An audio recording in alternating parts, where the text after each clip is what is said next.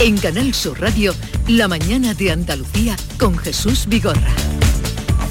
Acaban de dar las 9 de la mañana y vamos con el día por delante con Paco Ramón. Hola Paco. ¿Qué tal Jesús? Buenos días. Que llueve, ¿no? Al menos en alguna parte de Andalucía. Débilmente, débilmente. Es lo que trae el agua que trae esta dana, que ha entrado por el oeste, lo hace con lluvias, también con algo de bajada de temperaturas. La Agencia Estatal de Meteorología avanza que esas precipitaciones serán en cualquier caso de poca importancia.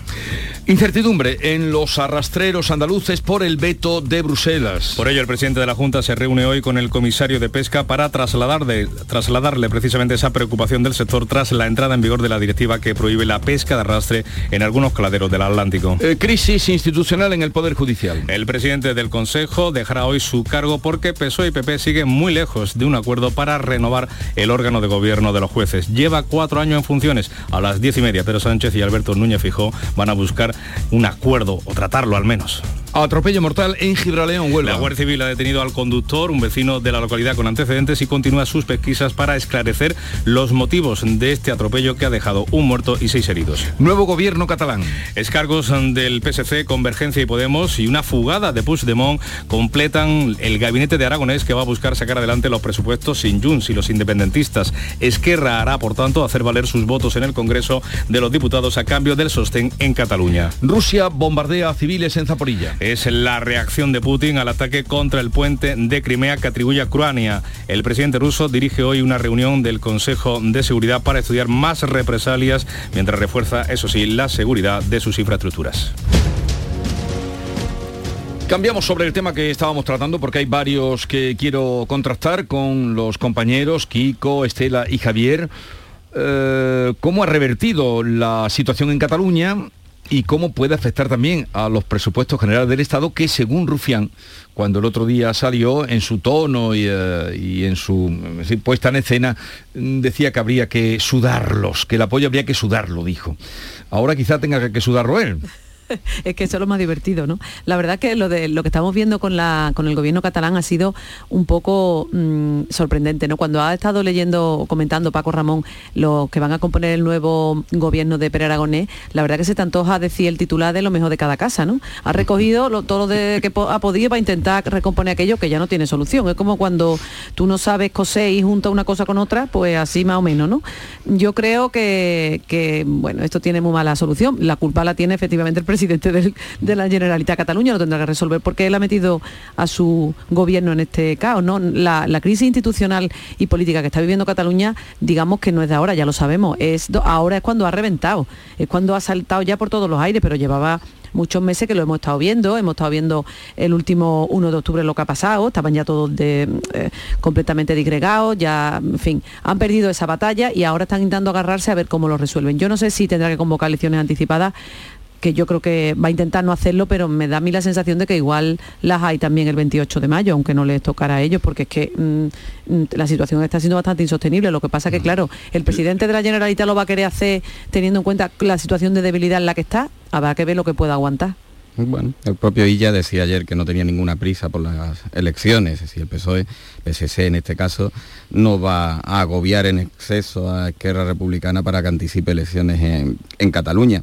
Atribuirle a, Pedro Sánchez la ruptura de este bloque del proceso sería demasiado, pero es verdad que mm, ha contemporizado esa relación con Esquerra y, fruto de ese nuevo escenario se ha roto lo que desde un origen era eh, difícilmente conciliable, ¿no? que son dos partidos unidos únicamente por una pretensión de la que ahora ya no compartían ni siquiera la fórmula y el camino para llegar a ella. Que va a haber vasos comunicantes entre la política catalana y la política nacional, evidentemente, en los últimos tiempos siempre la ha habido, por otra parte, pero que ahora ese juego de equilibrio, lo que se dé en Cataluña, se tendrá que ver en clave de lo que repercuta en el, en el Congreso y a la inversa, eso es algo que va a estar servido. ¿A quién beneficia más o quién puede sacar más ventaja de todo esto?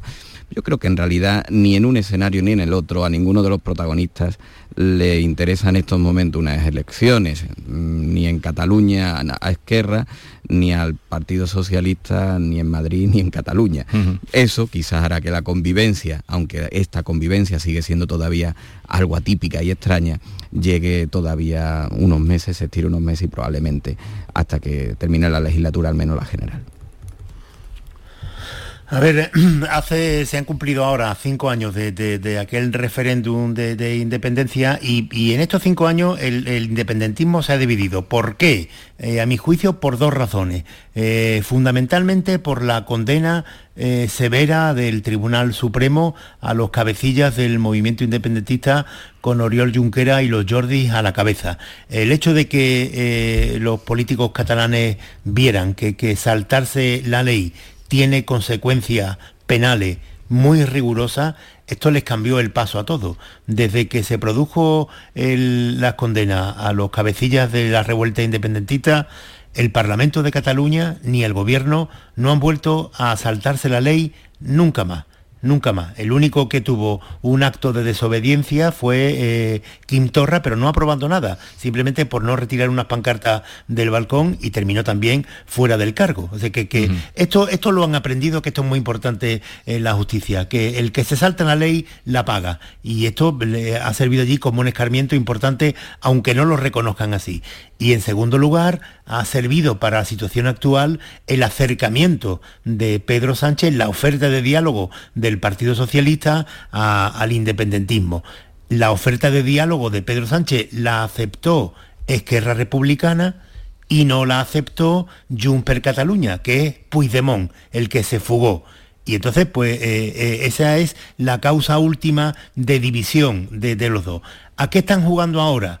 pues eh, Esquerra Republicana y el Partido Socialista a lo que están jugando es a consolidar esa mayoría no solamente en Cataluña, sino también en el Congreso de los Diputados. A los dos les interesa. A Pedro Sánchez le interesa contar con el apoyo de Esquerra de aquí al final de la legislatura y a Esquerra Republicana pues por supuesto que le interesa contar con el apoyo del Partido Socialista, porque fue el Partido Socialista el que ganó las elecciones en Cataluña, y alargar la legislatura por lo menos hasta final del año que viene. ¿A qué va a jugar Puigdemont? Lo que dicen eh, en Cataluña es que Puigdemont ha roto con Esquerra porque lo que está preparando ya es el terreno para las próximas elecciones autonómicas. La previsión de Puigdemont es que las próximas elecciones generales las gane el Partido Popular. Al ganarlas el Partido Popular, él piensa que va a haber una reactivación del independentismo en Cataluña que contra el PP el independentismo va a volver a surgir y le va a dar una nueva oportunidad de convocar un referéndum de independencia. Por eso rompe con Esquerra, para desmarcarse, intentar vender la bandera independentista ellos en solitario y prepararse ya para las próximas elecciones autonómicas.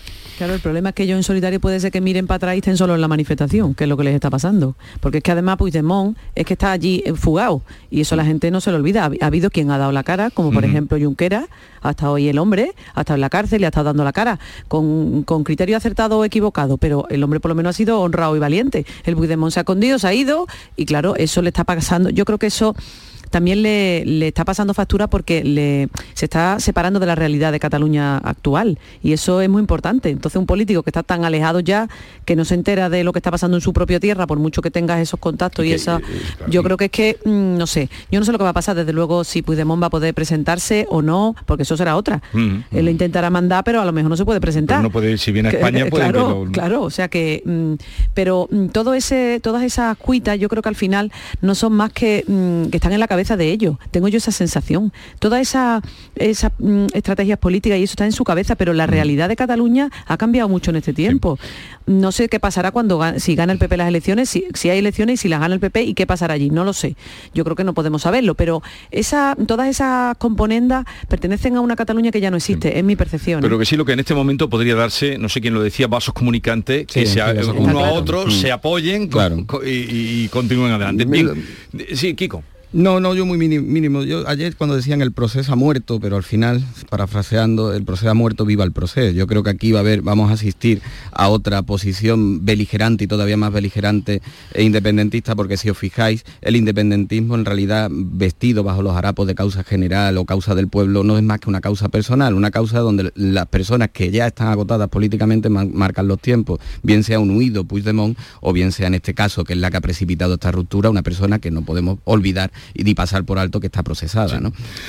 Eh, bien, mm, en la semana que hemos tenido de gritos, no voy a entrar ahora en la aguja porque voy a otro asunto, eh, me quedo con la respuesta que han hecho en Ronda los chicos de Ronda del Instituto, que eh, han dicho... pues, Maravilloso. maravillosa, ha salido de ellos, además, diciendo respeto, pero en, en, la asamblea o reunión que hicieron los de Vox ayer, se oyeron también cosas tremendas como es la canción de estos infobloggers, los meconios, pues que cantaban esto. Feministas protestan por una violación. Esa, eh, lo de la violación podríamos seguir, pero lo de vamos a volver al 36. ¿Qué quieren decir? Eh, porque es tanto sufrimiento, tanto dolor, una guerra civil, venir a decir eso.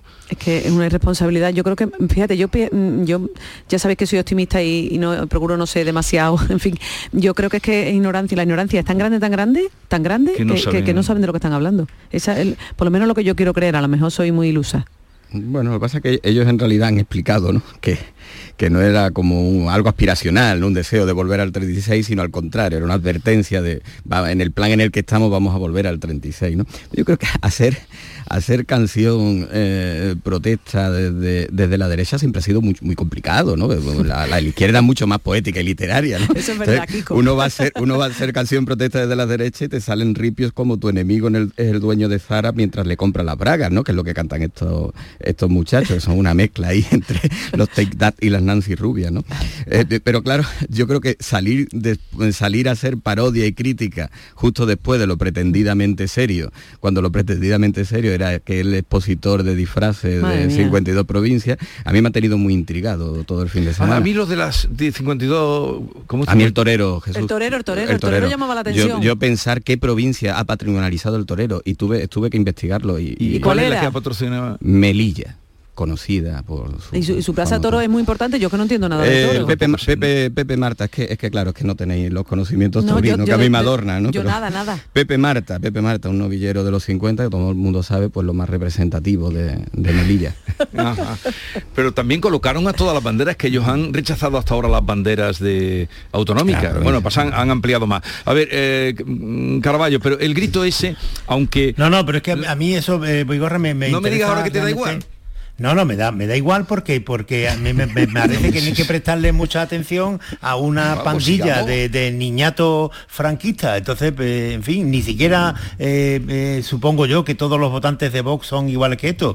Y a mí que, que haya unos notas que, que se pongan a, a cantar votando, volvamos al 36 o volvemos al 36, como si fuera una añoranza o lo que sea, porque cuando, cuando, cuando uno quiere denunciar que hay un riesgo grande de volver al enfrentamiento, desde luego no le pone ese tipo de música, ¿eh? Claro. ni va votando con volver al 36. Pero que la canción diga se lo que pega, quiera. ¿eh? Entonces La me canción parecen despreciables ellos y me parecen despreciables los que lo han contratado y tal. Para mí, lo importante de este festival de Vox, Viva 22, que se ha cele- celebrado en Valdebebas este fin de semana, es la evidencia de la crisis política de este partido, que es eh, lo nuevo en la extrema derecha. Esto había ocurrido antes en la extrema izquierda, en el centro, que arrasó con Ciudadanos, eh, rompió a Podemos, y es la primera vez que pasa en Vox. Y esta imagen del partido en Viva 92 de Vox es la que ya empieza a evidenciar la gente que se están marchando o los han echado. Empezó todo en las elecciones andaluzas con Macarena Olona cuando se fue y terminó saliendo de Vox, expulsándola entre comillas de Vox porque le dieron hasta aquí hemos llegado y con posterioridad, que es lo que yo no me esperaba, con la destitución del secretario general del partido Javier Ortega Smith, que a mi juicio lo que evidencia es que es el propio Abascal el que está afectado por el malestar interno en Vox. Bien, eh, os libero. Eh, Estela Benó, eh, Kiko Chirino y eh, Javier Carballo, que tengáis un bonito día y una buena semana. Igualmente. Igualmente. Venga, Buenos días. En un momento estamos en conversación con José Antonio Nieto, consejero de Justicia, Administración Local y Función Pública de la Junta de Andalucía. En Canal Sur Radio, La mañana de Andalucía con Jesús Vigorra. ¿Qué pasa, Eva? Me he enterado que vas a jugar a mi día de la once. Espero que me elijas a mí el día de tu boda. Fue mítico, con el buffet de quesos del mundo, los bailes en tacataca de la tía Agustina. No me compares el día de tu boda con otros días, como el de tu primer beso o el de tu comunión. Venga, Eva, elígeme. Tus fechas más especiales quieren hacerte ganar mi día de la 11. Por solo un euro puedes ganar miles de premios. Elige bien porque uno de cada cinco toca. A todos los que jugáis a la 11, bien jugado. Juega responsablemente y solo si eres mayor de edad. ¿Calcular la cuota de mi hipoteca con el simulador en un minuto? Lo firmo. Que un experto me lo explique todo sin compromiso. Lo firmo. Y luego contratar la que mejor se adapta a mí. Lo firmo. Hipotecas Sabadell. Abre el simulador, calcula tu cuota y te ayudamos a encontrar la mejor hipoteca para ti en bancosabadell.com barra hipotecas. Sabadell. ¿Necesitas un banco? Canal Sur Radio. Porque realizar una obra eficaz y eficiente en Sevilla es posible. Revesan. Contamos y trabajamos con arquitectos, administradores de fincas y para particulares, llevando a cabo sus proyectos con la calidad y seriedad que nos caracteriza. Contáctenos en revesan.es. Revesan, transformando Sevilla. En Los Alcores tenemos todo lo que buscas y mucho más. Ven a visitarnos y descubre nuestros espacios renovados y nuevas aperturas con lo último en decoración para tu hogar en GIS, moda deportiva en JD, moda y complementos para toda la familia, hipermercado, cines, todo lo necesario para pasar un día redondo. Y ahora encuentra las mejores marcas de calzado en Sotcat. ¿Te lo vas a perder? Autovía A92 Salida 7, Alcalá de Guadaira, Sevilla, Centro Comercial Los Alcores. Mucho donde disfrutar. Este lunes desde la 1 y 5 de la tarde, la tertulia de la jugada de Sevilla te llega desde el restaurante Hummo, de Clandestine Grill Company, con la última hora de tu equipo y el análisis con los protagonistas. La brasa más canalla de Sevilla se cocina al carbón en San Bernardo. Restaurante Hummo, de Clandestine Grill Company, en calle Juan de Mata Carriazo número 4. Andalucía registra exportaciones en récord. Para seguir creciendo, no te pierdas Estenda Global, el mayor encuentro sobre comercio exterior de Andalucía que se celebra los días 16 y 17 de noviembre en Málaga. Inscríbete en www.estendaglobal.es. Impulsa tu empresa en el mundo. Andalucía se mueve con Europa. Unión Europea, Junta de Andalucía. Mano de santo limpiar la ropa, mano de santo limpiar salón, mano de santo y en la cocina, en el coche, en el watercloak, mano de santo para el hotel, mano de santo para el taller, mano de santo te cuida, mano de santo te alegra la vida, mano de santo, mano de santo, ponte a bailar y no limpies tanto, mano de santo, mano de santo, ponte a bailar y no limpies tanto. Seguramente el mejor desengrasante del mundo. Pruébalo. Sencilla, rápida, fácil de manejar. Fácil de Así es la nueva app de Canal Sur Radio. Con todos los programas y audios destacados, los podcasts, emisiones en directo. Para que sigas conectado a nuestra programación y a los espacios que más te gustan y sigue. Cuando quieras, donde quieras. Descárgate ya nuestra app. Todo Canal Sur Radio, Radio Andalucía Información, Canal Fiesta, flamencoradio.com y Canal Sur Radio Música para ti. Cuando quieras, donde quieras. Más Andalucía, más Canal Sur Radio.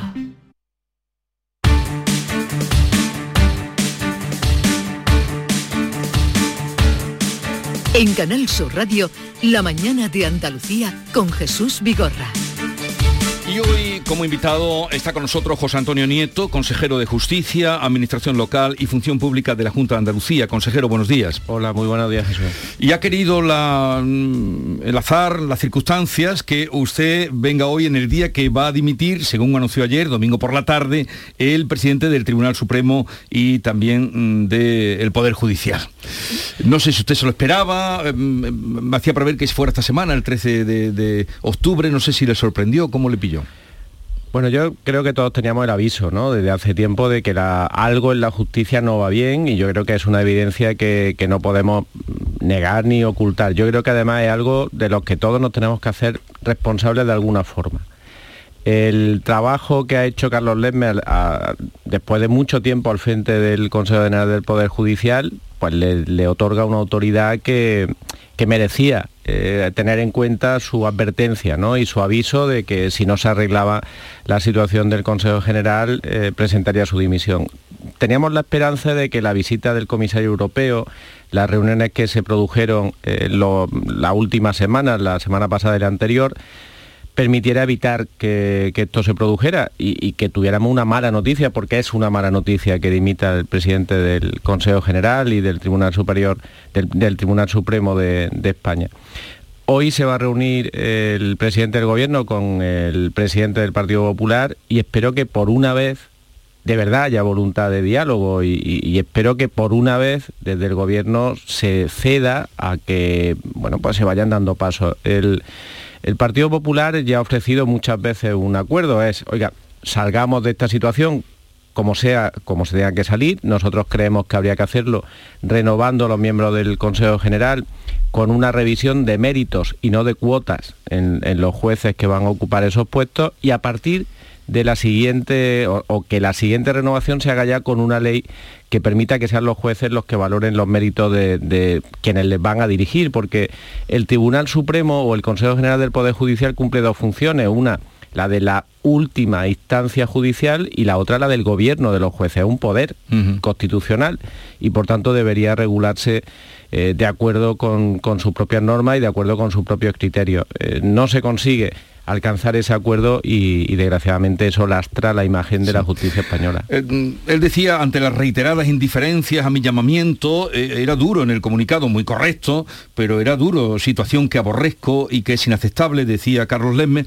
pero usted, consejero, se muestra mm, confiado en que de hoy salga algo de esa reunión entre Sánchez y Feijó, que salga algo. Yo tengo esa esperanza.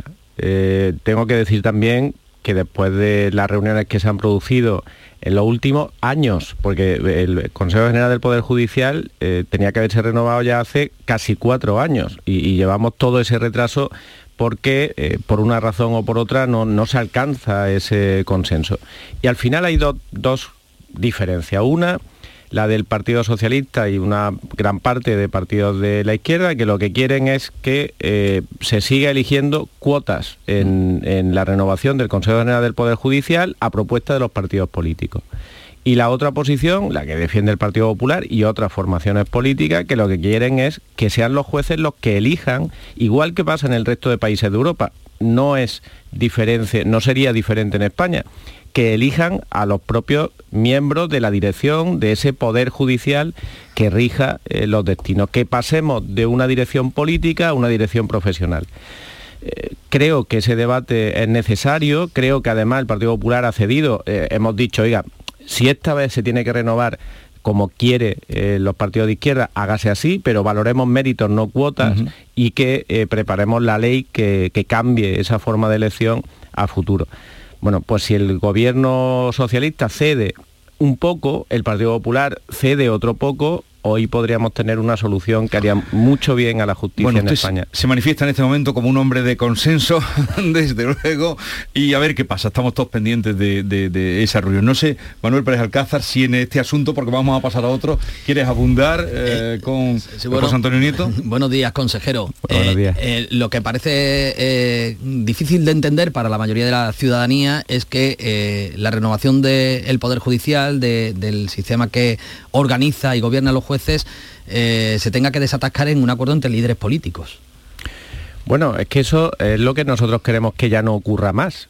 Por eso queremos que, esa decisión le corresponda a los jueces. Lo, es mm, extraño, todos sabemos que cuando se aprueba la Constitución se empieza a elegir el gobierno de los jueces por los jueces hasta que hay una decisión y un cambio legal del gobierno de Felipe González. Ahí surgió la famosa eh, frase de Alfonso Guerra de Montesquieu muerto, ¿no? Eh, había una injerencia del poder político en el poder judicial que se consolidó durante mucho tiempo y que es eh, diferente en España a la del resto de países de Europa. El comisario europeo la semana pasada lo dejó claro en esa reunión. Mire, en Europa los jueces eligen el gobierno de los jueces, en España no y nosotros queremos que los jueces mm. elijan el gobierno de los jueces. Pero también cuando gobernó Aznar se podía haber cambiado y no se cambió. Cuando gobernó Mariano Rajoy también se pudo cambiar y no se cambió, se perpetuó esa manera. Y eso es cierto, que, ocurrió. Y, y, eso no inhabilita a que se tenga que hacer ahora. ¿Sabe por qué no se cambió en aquel momento? Porque no se alcanzó el consenso, porque había que haberlo impuesto con una mayoría absoluta y nosotros creemos que ese cambio, que es muy importante y muy positivo, debe tener el acuerdo del Partido Popular y del Partido Socialista que eh, bueno, pues son los partidos que han gobernado en España hasta ahora.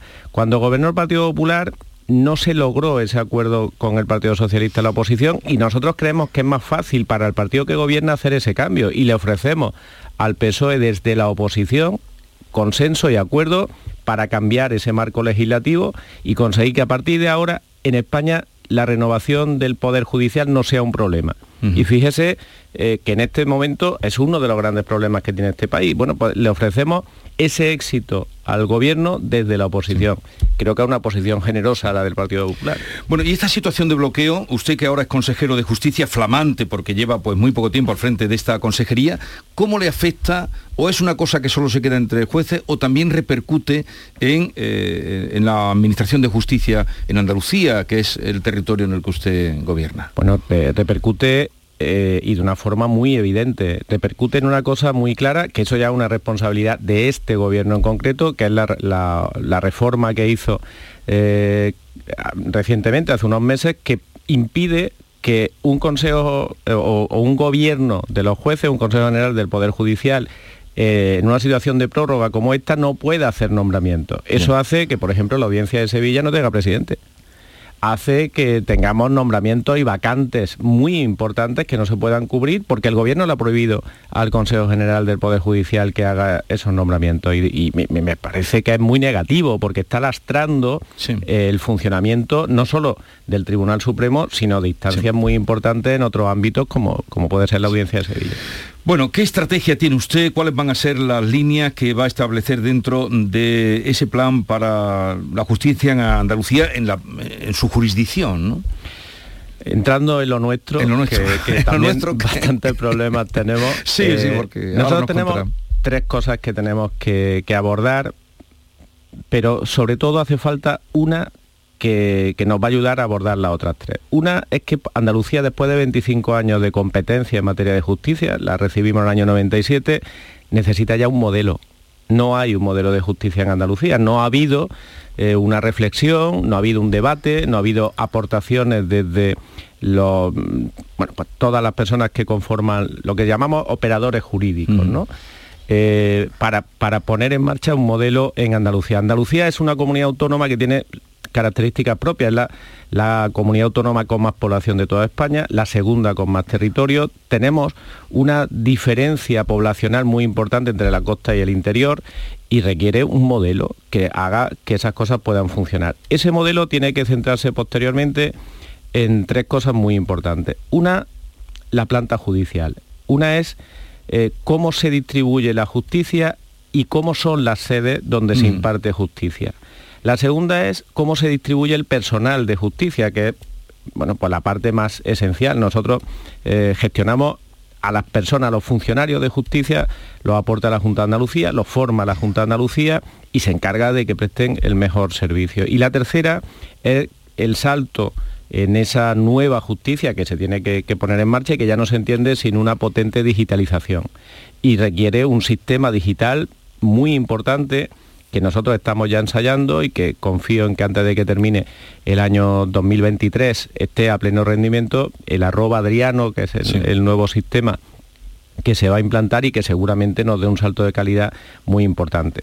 En relación al personal, vamos a hacer un esfuerzo en el incremento de plaza y en la mejora de la formación. Se tiene que poner en marcha la oficina judicial y la oficina fiscal, que eso va a transformar el trabajo que, se realiza en los juzgados, que a su vez van a cambiar con la ley de eficiencia organizativa que se está debatiendo en el Congreso y que pasarán de juzgados unipersonales a tribunales de instancia colegiados, donde se integran las plantillas y donde se trabaja en otro formato.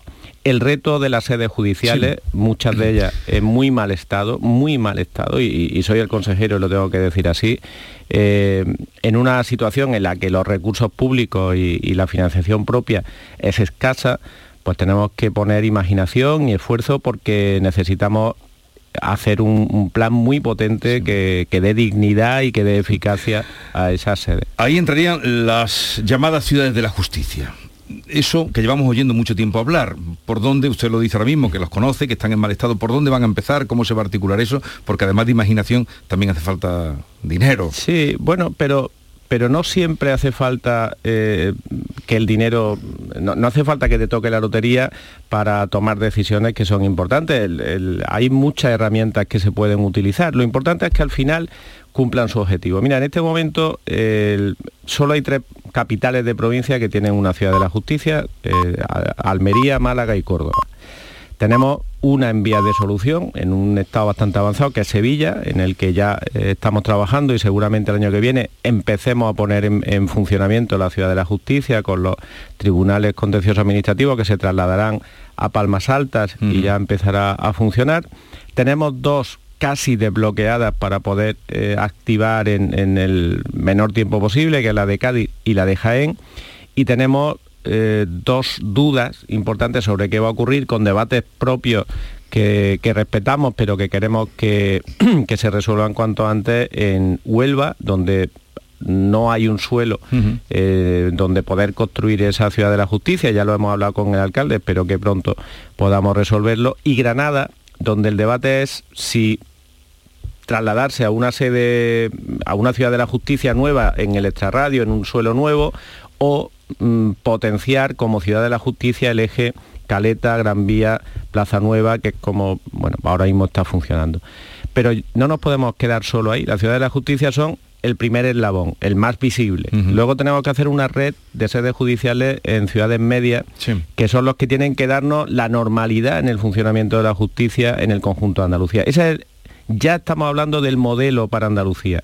No podemos cerrarnos solo, como el País Vasco, a las grandes sedes, porque es un territorio muy pequeño, con, con población muy concentrada. Nosotros tenemos un territorio muy grande, con población dispersa, en el que necesitamos un apoyo diferente, que, que sería esa red importante de sedes nuevas y con prestación de servicios eficiente que tenemos que hacer en la ciudad intermedia.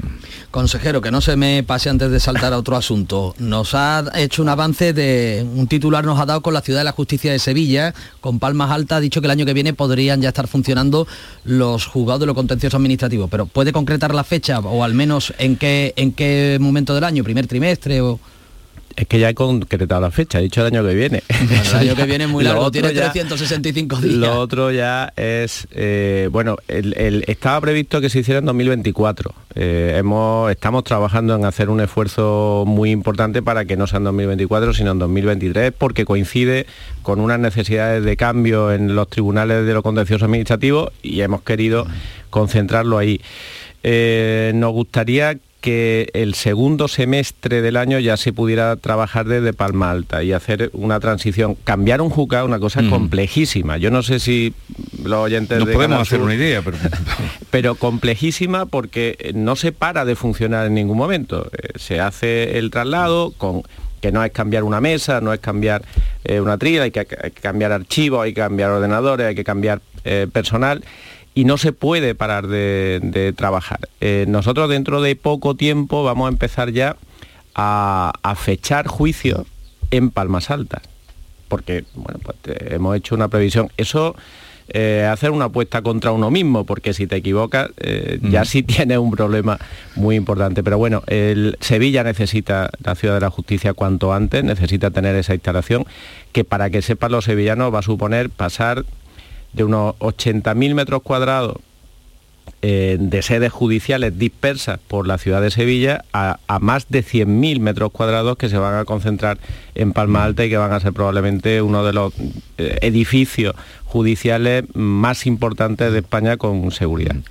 Un asunto más, consejero, relacionado con la justicia, porque usted tiene también otras responsabilidades en función pública, pero en relación a la justicia, eh, ya conocemos la sentencia definitiva de- del caso de la, causa política de los seres y que eh, la familia de José Antonio Griñán está recabando, tratando de recabar apoyos para esa solicitud de indulto, también algunos de, de los otros condenados. Usted ya se pronunció en contra de ese indulto porque podría dañar la imagen de la justicia. Sin embargo, ha habido entre los firmantes de esa solicitud de indulto hay eh, ex representantes del Partido Popular o ex dirigentes del Partido Popular, también del Partido Socialista, por supuesto. Mm, eh, esa adhesión al indulto por parte de responsabilidades políticos de distinto color mm, suma a, ese daño a la justicia que puede hacer el indulto, consejero. No, yo, si es que a mí lo que me parece que, que es dañino eh, es lo que se pretende. Lo que se pretende tangencialmente. Yo entiendo a la familia de José Antonio Griñán, como entiendo a la familia de cualquier persona que ha sido condenada por la comisión de un delito. Eh, se piden miles de indultos al año y un, familiar siempre va a querer lo mejor, aunque, aunque sepa que es imposible o aunque sepa que, que, no es justo, si, si, se me permite esa expresión, ¿no? Yo entiendo a la familia de Griñán, pero lo que creo es que hay mucha gente en el PSOE que con el indulto a Griñán quiere indultar al PSOE. Yo le pregunto a, le digo a los oyentes de Canal Sur, o planteo a vosotros, según el PSOE, ¿quién es el culpable de lo ERE? Hay un hecho objetivo, ¿no? En el que, según las sentencias, si sumamos la sentencia, hay más de mil millones defraudados uh, de dinero público en la causa vinculada a lo que podríamos llamar lo ERE. Todavía no ha habido alguien del PSOE que diga quién es el responsable. Si no es Chávez, si no es Griñán, ¿quién es el responsable? ¿O es que hubo un momento en el que se volvieron locos todos los que estaban en la Junta? Por cierto, en, muchas consejerías, ¿eh? no, no en una o en dos. Y se dedicaron a hacer lo mismo todos sin tener ninguna conexión entre ellos. Yo creo que aquí hace falta algo que es fundamental, que el PSOE diga que nunca debió ocurrir eso, que pida perdón, que ayude a recuperar el dinero que se ha defraudado y que a partir de ahí podamos hablar de cuestiones humanitarias. Yo la, parte de José Antonio Griñán la entiendo en lo humanitario. No lo entiendo como una coartada del PSOE para hacer como que no pasó nada con lo ERE porque sí pasó. Y algo muy grave que nunca más se tiene que volver a repetir. Por cierto, ¿ha avanzado el gobierno en la recuperación del dinero? En eso estamos. Y, en esa, y esa es una de las de las piezas fundamentales. No ayuda que, precisamente con, situaciones complicadas, difíciles, ¿no? que, se dan y con errores que no siempre son imputables a la parte política, pues se produzcan archivos como el de Isofotón o situaciones de ese tipo que, hacen que después de años pleiteando, de años buscando el rastro de ese dinero, por un error en la tramitación de un caso se pierda la posibilidad de, conseguirlo. ¿no? Pero evidentemente tenemos que, seguir y tenemos, sabiendo que es difícil, y, siendo honestos. Yo creo que no podemos engañar a nadie y, sabemos que es difícil conseguir que ese rastro nos lleve a, algo concreto. Pero aunque sea mínimo, aunque sea simbólico, hay que perseguir mm. eh, a quien ha actuado de esa forma. Bueno, otro asunto, ahora salimos de la parte de la consejería suya propiamente de justicia a la de administración local y función pública, porque la ley de función pública, que ya está en trámite parlamentario, tras ser aprobada por el Consejo de Gobierno, ustedes han hablado de novedades muy importantes como eh, un poco eh, premiar a los funcionarios buenos o sancionar o llamar la atención de los funcionarios que no sean tan buenos, que sean regulares ¿Eso cómo lo van a articular? ¿Cuándo lo van a hacer? Eh, ¿Cuándo lo van a poner en práctica? Bueno, la ley eh, ya está aprobada por el Consejo de Gobierno, eh, está registrada en el Parlamento. Acaba el plazo en estos días para la presentación de enmienda a la totalidad, que no sabemos si habrá alguna, y empieza ya el debate parlamentario. la ley, que es una ley muy avanzada, es una ley muy de vanguardia, es la ley de función pública que, como todas las leyes responsables, tiene que mirar no por la situación de los funcionarios, sino por el servicio que se presta a los ciudadanos. Esa es la clave sobre la que tenemos, esa es lo que justifica la asistencia de funcionarios y eso es lo que justifica la ordenación de ese trabajo. Nosotros en esa ley lo que se ha hecho es mirar las experiencias de éxito en el resto de comunidades autónomas y de países de la Unión Europea, se ha analizado cuáles son las medidas que mejor eh, afectan a obtener un servicio acorde a las necesidades de los ciudadanos y se han introducido. Por ejemplo, la consolidación de la carrera profesional. Hasta ahora, cuando un funcionario asciende, tenía que dejar el puesto en el que estaba e irse a otro sitio donde no había trabajado. Eso hacía muchas veces que un buen funcionario en un puesto concreto se fuese a otro sitio donde no era tan eficiente, tuviera que trasladarse, tuviera que eh, iniciar una actividad diferente. Es algo que en la administración de hoy, del siglo XXI, no tenía sentido y eso se va a cambiar y vamos a consolidar la carrera profesional se va a introducir otra medida que es la evaluación del desempeño, con criterios objetivos, eliminando en el máximo posible la subjetividad, para que una persona que hace bien su trabajo, que cumple su objetivo, tenga también eh, un premio en su retribución. Y que la persona que, no se esfuerza que no, que no da ese buen servicio a los ciudadanos, pues no tenga, no cobre la productividad, que es lo que conocemos todos. Cuando se hace lineal, todos cobran igual. Eso es muy desmotivante y hace que, que al final ese criterio de productividad se convierta en un complemento vacío. ¿no? Eso se incorpora también en la ley y, ha sido acordado con los sindicatos, me parece que es un salto importante. Esta ley fundamentalmente quiere apostar por la formación y la motivación del funcionario para que vea en su trayectoria profesional una manera de mejorar la sociedad en la que vive. ¿no? Tiene un mucho de zanahoria, yo lo, lo he trasladado sí, así. Le, le he oído la metáfora en alguna otra ocasión. Y muy poco de palo. O sea, nosotros lo que queremos es que el, el funcionario que va en contra de sus compañeros, que traslada mala imagen al conjunto de la función pública, que no se compromete con la sociedad, hombre, que por lo menos eh, no pase desapercibido o no sea un modelo a seguir, ¿no? sino que eh, se va a intentar, en primer lugar, formarlo.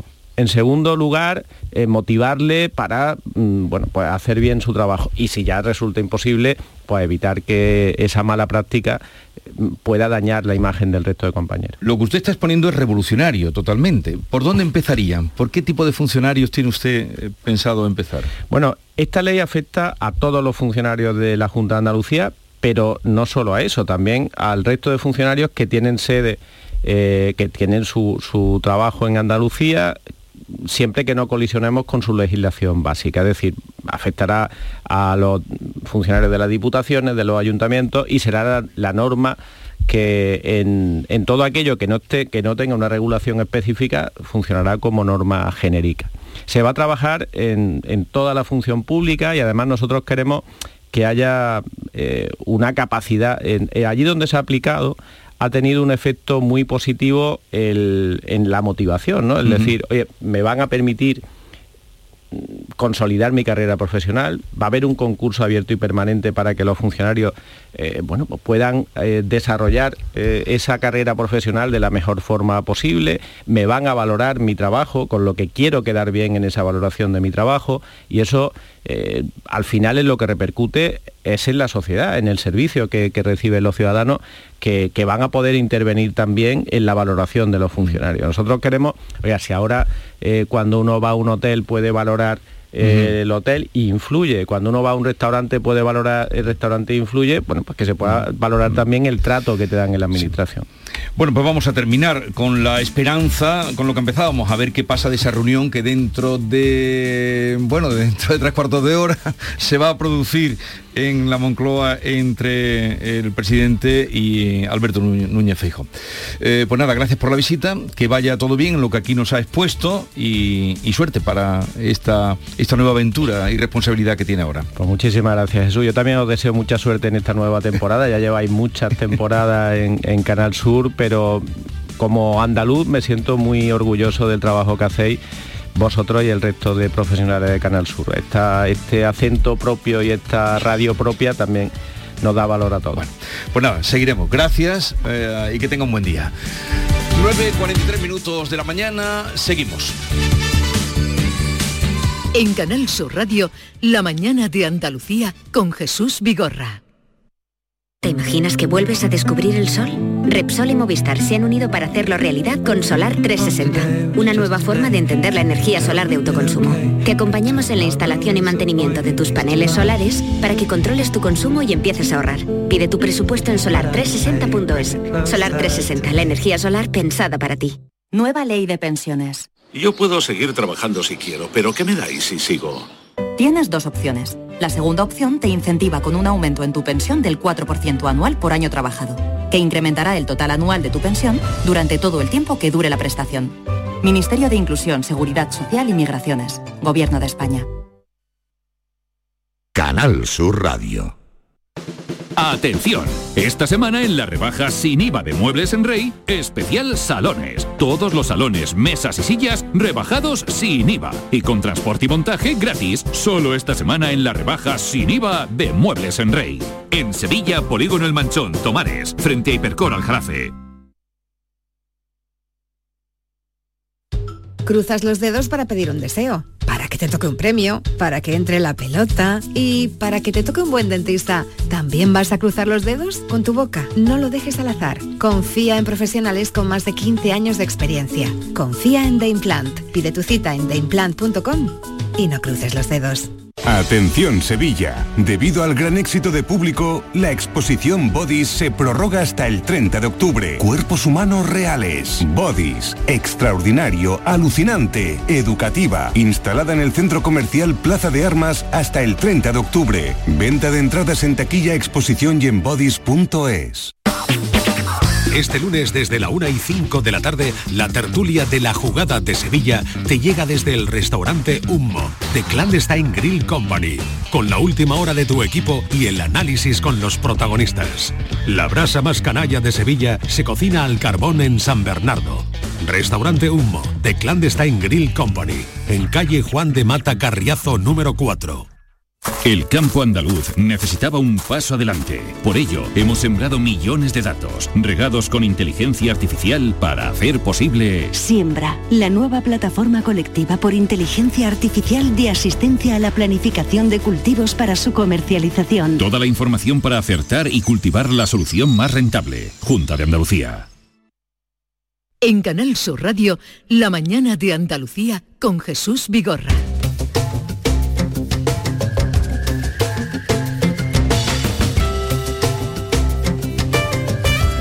Ya les hemos venido informando esta mañana de ese atropello múltiple, incomprensible, que se ha producido, que se producía ayer en una tarde tranquila, a la hora de la sobremesa, en Gibraleón, donde un coche, indudablemente no de manera fortuita, arrasaba contra una terraza y pues se llevaba por delante la vida de, de una persona, seis son los heridos, nos decía la alcaldesa, conmoción total en un pueblo donde todo el mundo se conoce.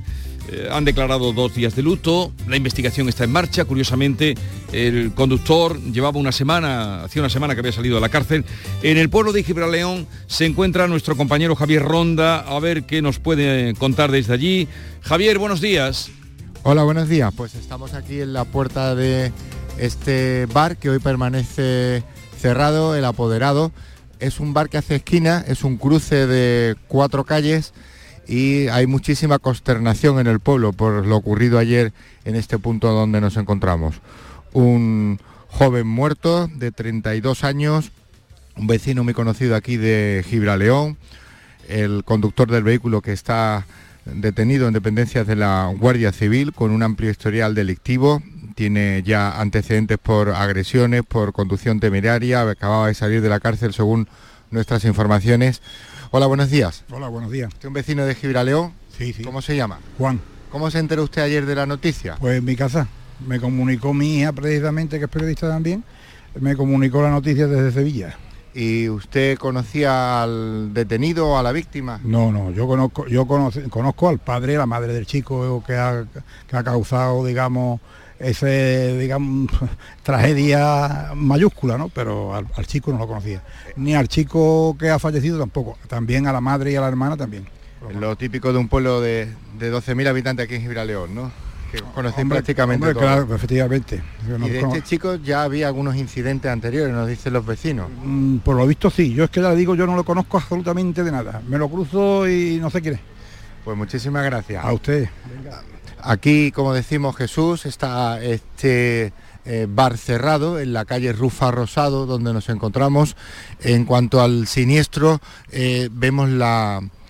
Hay una especie de valla que protege el local porque se puede comprobar, están las sillas apiladas y también algunas mesas que aquí se monta la terraza y es el sitio en donde se producía ayer el, asalto, bueno, o la invasión de, de este espacio donde nos encontramos justo la terraza tenía muchísimo público, según nos están diciendo muchos de los vecinos, aunque hoy desconocemos por qué se ha cerrado. Hay una papelería en la esquina, también hay una frutería, pero todos estos negocios estaban cerrados, como una pescadería que está en la otra parte de la esquina. Frente hay una iglesia aquí en, en este cruce, muy concurrido, por cierto, a esta hora de la mañana aquí en Gibraleón. Nos dicen que esta mañana se va a celebrar el sepelio por la víctima mortal de este atropello, de esta invasión de, la vía. Tampoco sabemos mucho más de las circunstancias, por qué se produjo eh, por parte del conductor eh, este hecho. Sí sabemos que se le va a tomar ya las distintas eh, pruebas a lo largo de la mañana. Se le va a interrogar por parte de la Policía Judicial de la Guardia Civil. De momento no va a pasar a disposición judicial. Sí se va a celebrar el sepelio, según nos decían de fuentes municipales de la víctima mortal aquí en Gibraleón. Se espera que muchos vecinos del pueblo acudan hasta esta eh, localidad, incluso porque el chico era muy conocido en la, comarca. Eh, se dedicaba a labores agrícolas de, la, víctima. La víctima, ¿qué edad tenía? 32 años. muy joven. Pues, vosotros sois vecinos del pueblo, ¿no? ¿Y qué pasó ayer? ¿Qué sabe usted? Pues, venía de la almanzara, cogió por aquí con el coche, entró por aquí con el coche y fundó todo esto. Sí, lo metió en, donde no estamos, aquí. y cogió por aquí con el coche. estaba por aquí? Yo estaba por aquí entonces, compañero, y entró por aquí con el coche y aquí había unas mesas y llevó todas las mesas de delante, el chaval. Ahora el, chaval venía, un, venía con droga, con, con droga, venía con estupefacientes. ¿Mm? ¿Corrió mucho para cuando metió el coche? El coche venía a una velocidad de 80 a 100 de velocidad. Venía a Tocaña. Se metió aquí en la acera. Aquí en la acera. En este hueco que le queda. Este hueco. Aquí hay unos soportes y vino por, vino por aquí a toda velocidad. ¿Qué sabe usted? Porque usted es vecino aquí de Gibraltar, ¿no? Sí. ¿Qué sabe usted del conductor? El conductor que le pega la droga. Y de la víctima del joven que ha fallecido que estaba aquí. El chaval me ha dicho que no estaba ni en el. Él iba caminando. Caminando. Eh, el chaval es una, es una excelente persona. El chaval es una excelente persona. El chaval hace dos semanas había un pobre en la iglesia y le, dio cinco euros. El chaval es una excelente persona. Un chaval no ha dicho. Trabajaba en el campo. En el campo, con los bollos. Es una excelente persona. Ese hombre es maravilloso. Todo el mundo en el pueblo lo quiere. Fíjese que ni tan siquiera estaba aquí en el, bar. En el bar. Iba caminando. Caminando. Y después los heridos son los que estaban en las mesas. hay seis heridos y uno muerto. El chaval tiene 30 años. Pues muchas gracias. a ustedes. Eh, el testimonio de otro vecino, Jesús. Pues eh, vamos a dejarlo aquí. Pregunta también por ahí, no sé si había alguna mm, causa o mm, no sé contra el del bar o porque es que no tiene sentido fortuita no fue indudablemente el atropello sí, nos han dicho nos han dicho que el, conductor arrestado por cierto, tres horas después del, de este suceso, eh, había tenido también algunos eh, episodios eh, psicóticos ya relacionados con salud mental y quizás este también puede ser otro de los eh, causantes de, esta tragedia que está viviendo hoy Gibraleón en, en este mm. primer día de luto oficial. La feria va a comenzar ya el día 12, según nos decía la alcaldesa, pero hoy mañana se ha decretado este luto por lo que ha ocurrido en, en el pueblo. Una persona que tiene eh, problemas con la droga, también estos brotes que nos decían, y con esta acción que nadie comprende. Y estamos viendo ahora mismo el, la entrada del vehículo, eh, prácticamente era un pasillo eh, de acceso a, la terraza en una esquina y casi metió el coche en el poco espacio que le quedaba. Son unos tres metros y medio, lo que tiene un, vehículo para pasar con los retrovisores. Es decir, que entró mm. justo y lo consiguió meter donde estaba la terraza, aunque este chico venía andando y no se encontraba en ese momento en el establecimiento. O sea, que, iba a buscar eso. ¿Por qué ese bar? Es lo que hay que preguntarse. ¿Por qué esa terraza? No sabemos si habrá alguna respuesta. Javier, eh, un saludo y gracias por estar con nosotros. Así están las cosas en Gibraleón a esta hora. Ah, hacemos una pausa, continuamos. La fatalidad existe aparte de que una persona indudablemente con, instinto em, asesino o salvaje o de hacer el mal, hiciera este estropicio. Pero ese chico que andaba por allí con 32 años, nos han dicho 30, 32 años, que andaba por allí, pues la fatalidad existe también. Seguimos ahora eh, con la mañana Andalucía hasta las 12 del mediodía. La mañana de Andalucía con Jesús Vigorra. El resumen de la jornada con la última hora del deporte, la economía y el análisis lo tienes en el Mirador de Andalucía. De lunes a viernes desde las 7 de la tarde con Natalia Barnés. Canal Sur Radio, la radio de Andalucía. Canal Sur Radio. Si necesitas un electrodoméstico, ¿por qué pagar de más en grandes superficies? Ven y paga de menos en Tiendas El Golpecito. Tus primeras marcas al mejor precio y una selección de productos con pequeños daños estéticos con descuento adicional y tres años de garantía. Tiendas El Golpecito. Ahorra hasta el 50% en tus electrodomésticos. 954 100 193 y tiendaselgolpecito.es. ¿Planeando salir de escapada o de fin de semana? Recuerda, hay otra Sevilla. Asómate a la provincia y disfruta de un turismo seguro en cada uno de sus espacios naturales pueblos monumentales y alojamientos. Cambia de vistas. ProDetour Turismo de la Provincia, Diputación de Sevilla. En Cruceros Torre del Oro cumplimos 40 años de pasión, trabajo y compromiso con el ocio, la cultura y el desarrollo de nuestra ciudad. Cruceros Torre del Oro, 40 años navegando hacia una Sevilla más sostenible y amable. Gracias por acompañarnos en este viaje. Te esperamos junto a la Torre del Oro o en crucerosensevilla.com. El mejor jamón del mundo te espera en Aracena. Del 14 al 16 y del 21 al 23 de octubre celebramos 25 años de Feria Regional del Jamón y del Cerdo Ibérico. Un entorno incomparable y un sabor único.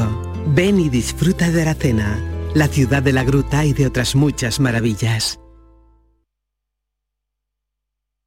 Esta es La Mañana de Andalucía con Jesús Vigorra. Canal Sur Radio. Maite Chacón, ¿cuánto tiempo sin verte? Ah, sí, el fin de semana. ¿Qué quieres? ¿Verme también el ¿Cuánto fin de tiempo semana? sin verte?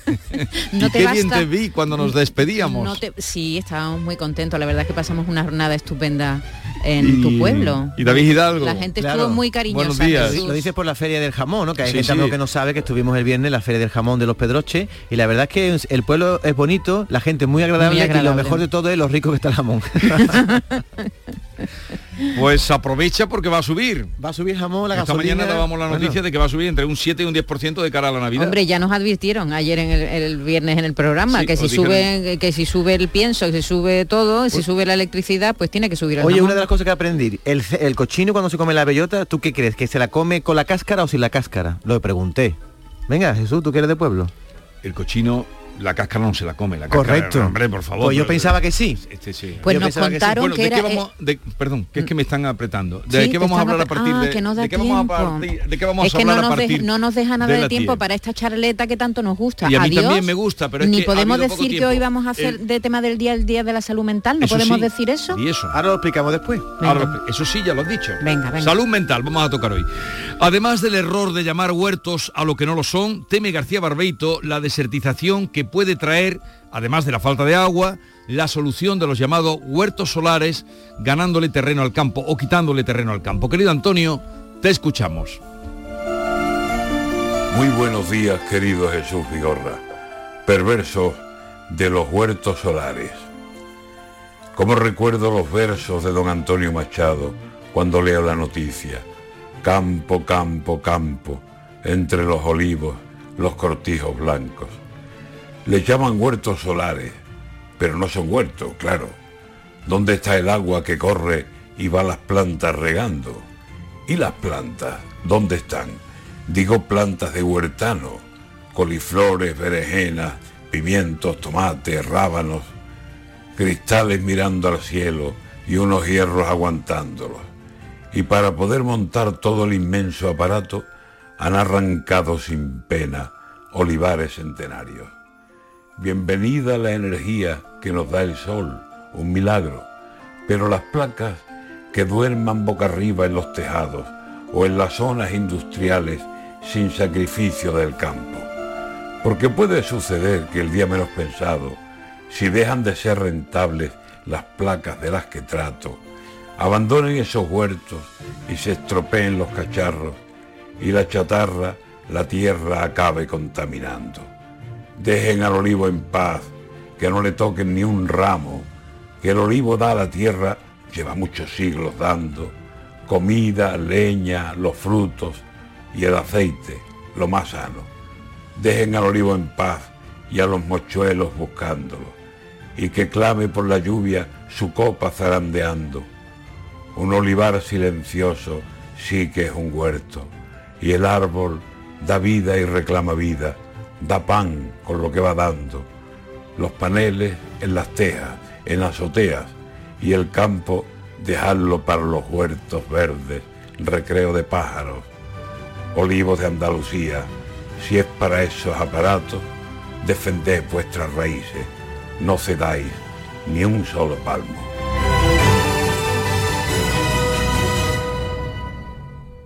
En Canal Sur Radio, por tu salud, responde siempre a tus dudas. Este lunes hablamos de las enfermedades reumáticas inmunomediadas, como la artritis reumatoide, la espondiloartritis o el lupus. La medicina moderna sostiene que tiene mucho que ver con el estado de nuestra flora intestinal, con el desarrollo de esas enfermedades. Aclaramos todo esto y naturalmente tus dudas y preguntas en directo. Envíanos tus consultas desde ya en una nota de voz al 616-135-135. Por tu salud, desde las 6 de la tarde con Enrique Jesús Moreno. Más Andalucía, más Canal Sur Radio.